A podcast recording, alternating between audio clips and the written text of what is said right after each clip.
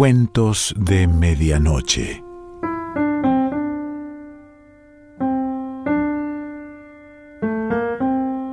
El cuento de hoy se titula La señorita Brill y pertenece a Catherine Mansfield.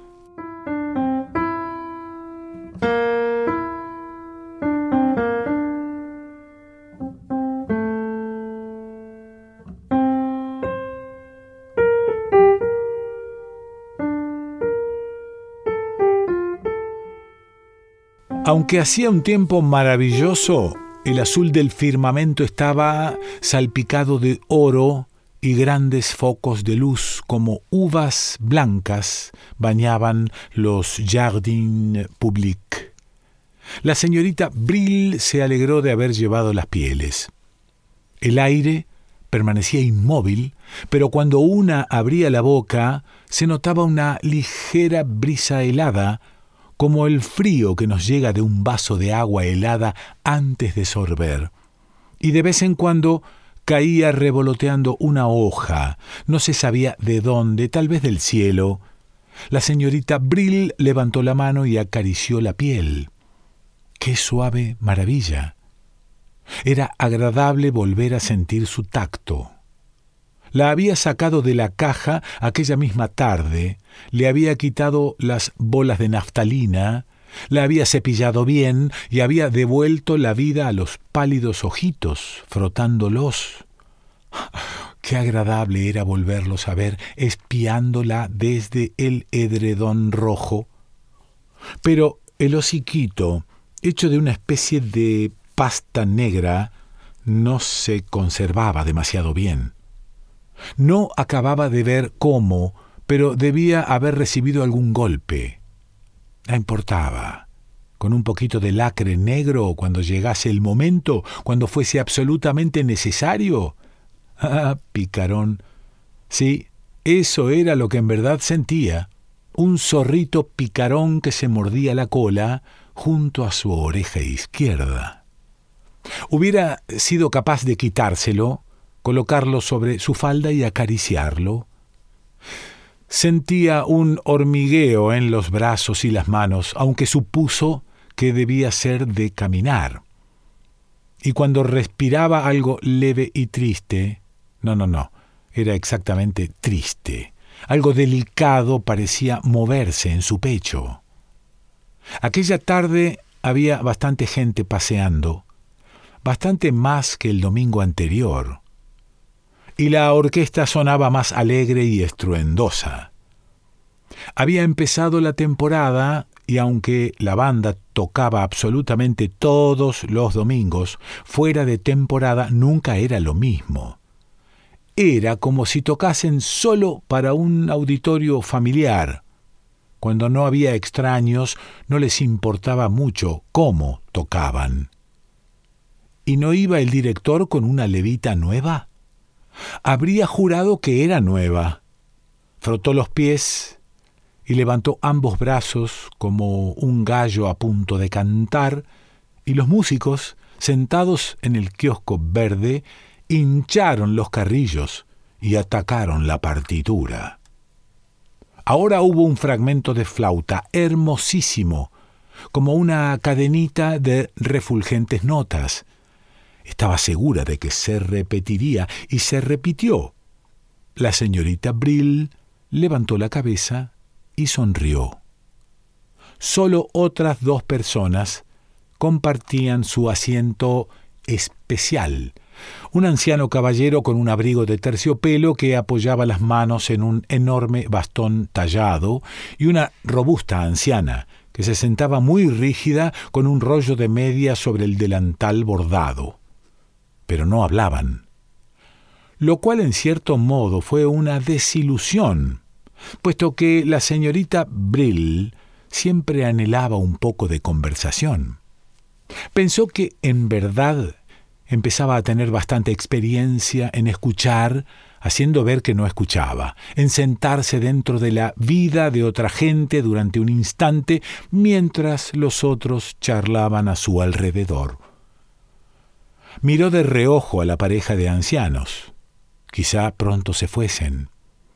El último domingo tampoco había resultado tan interesante como de costumbre.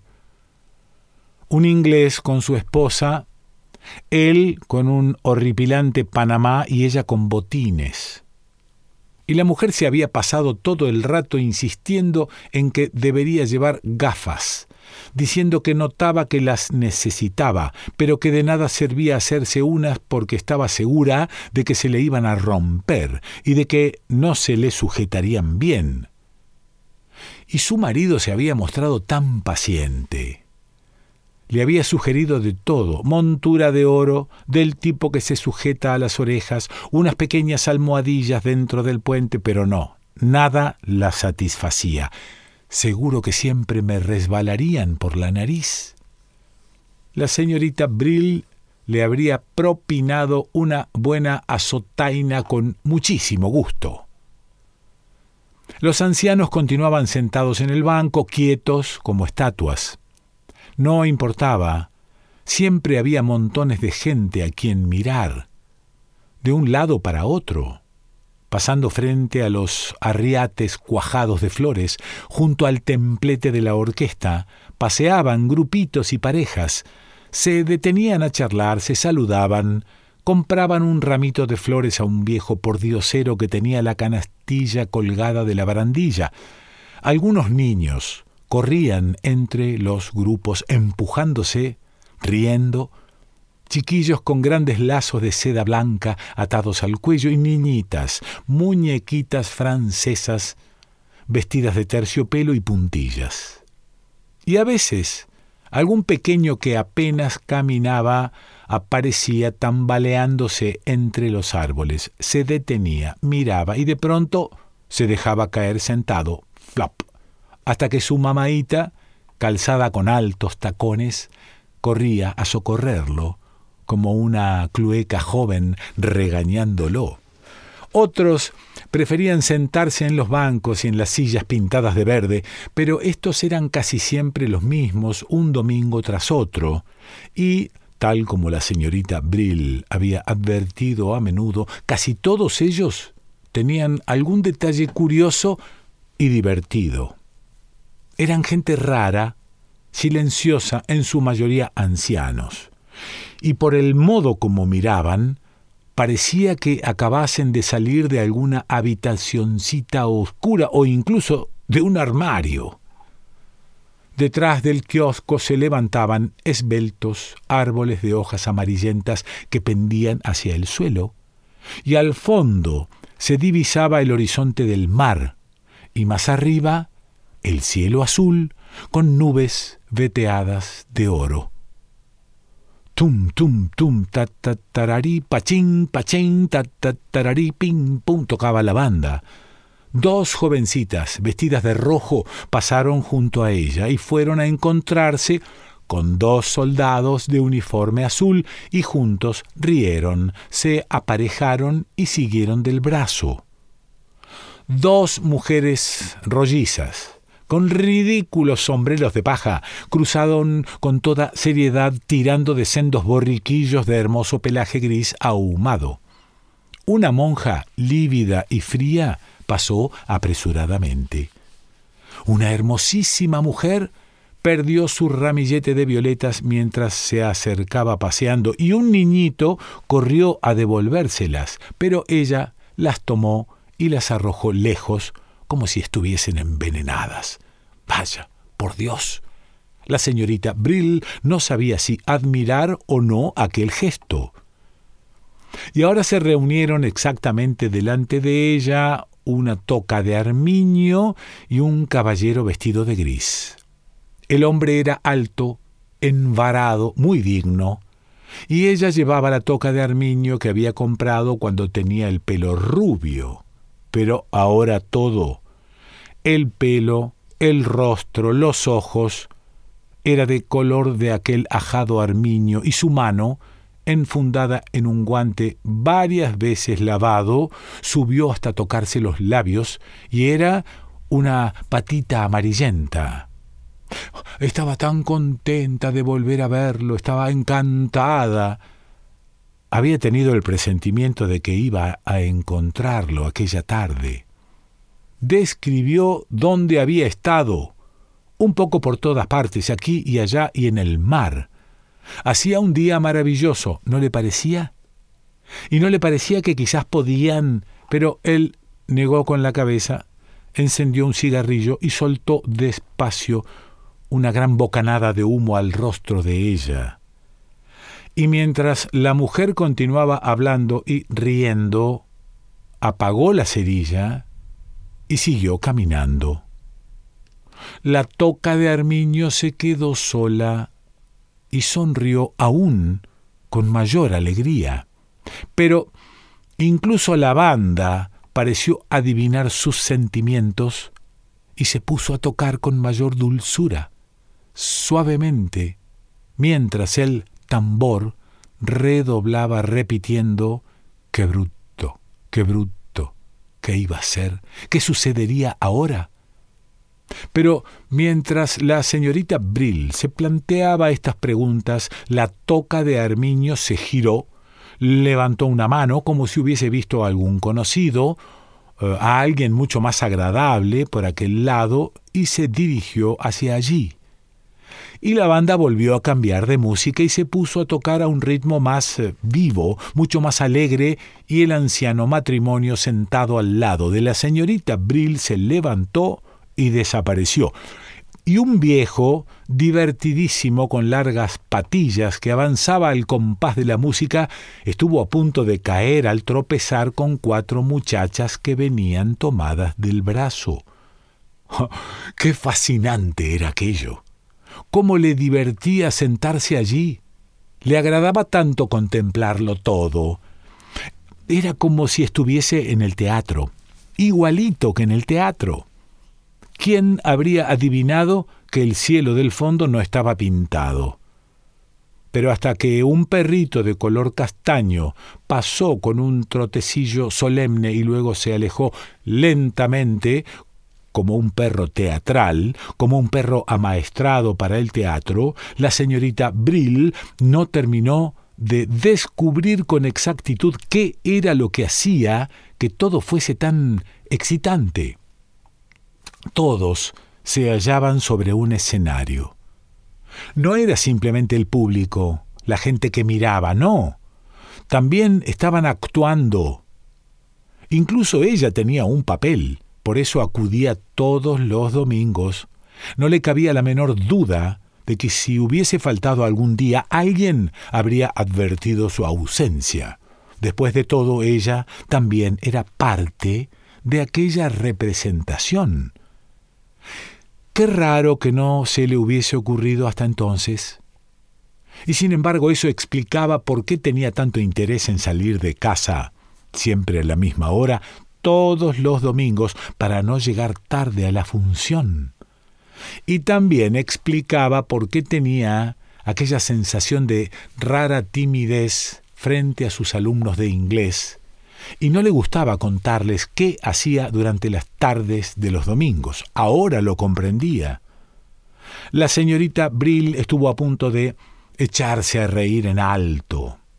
Iba al teatro.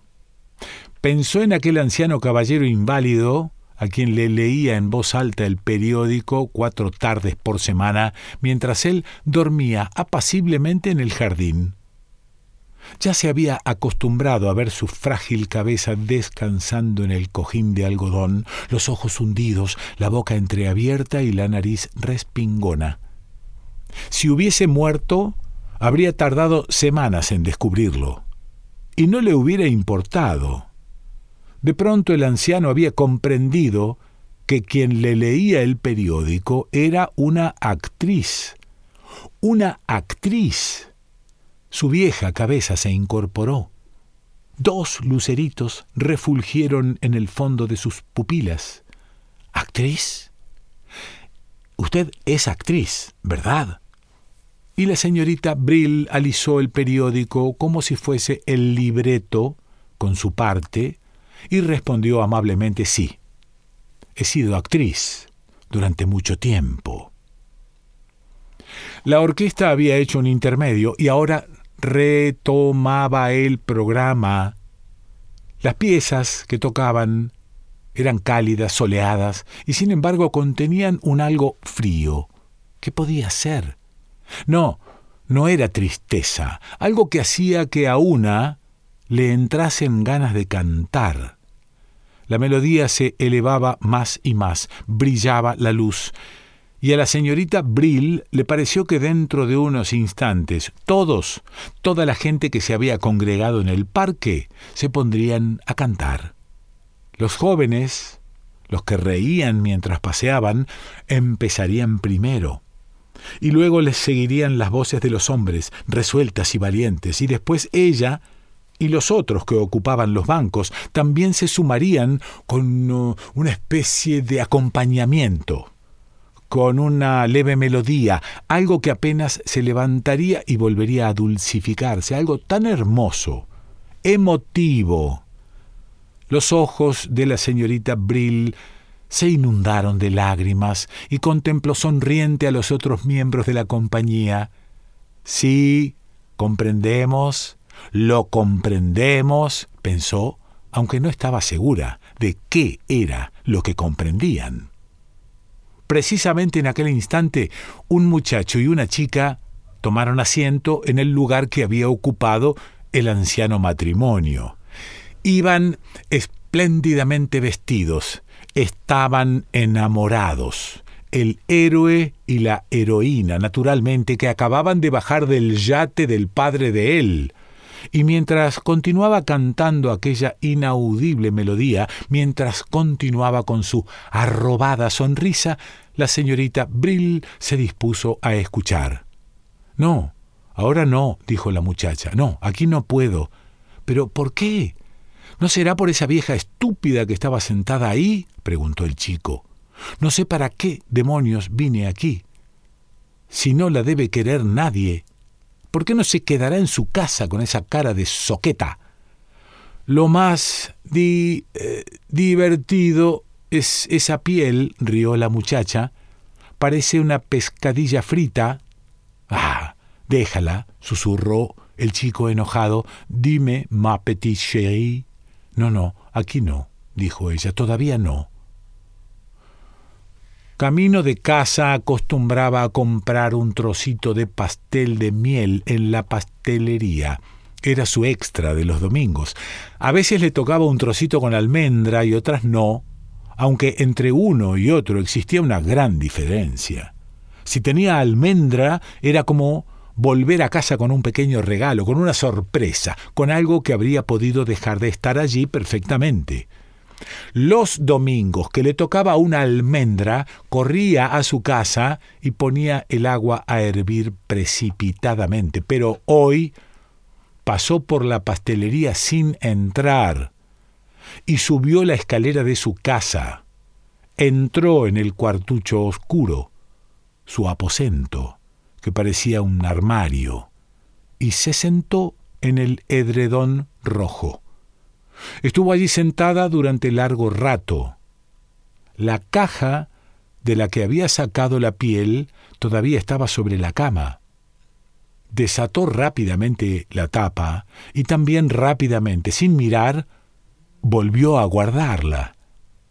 Pero, cuando volvió a colocar la tapa, le pareció oír un ligero sollozo.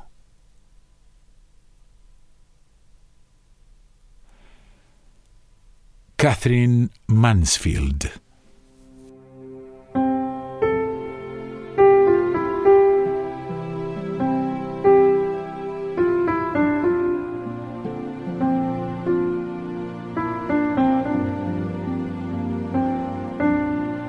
Cuentos de Medianoche.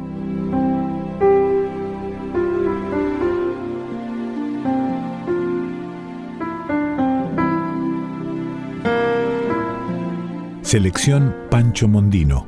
Idea y lectura Quique Pessoa.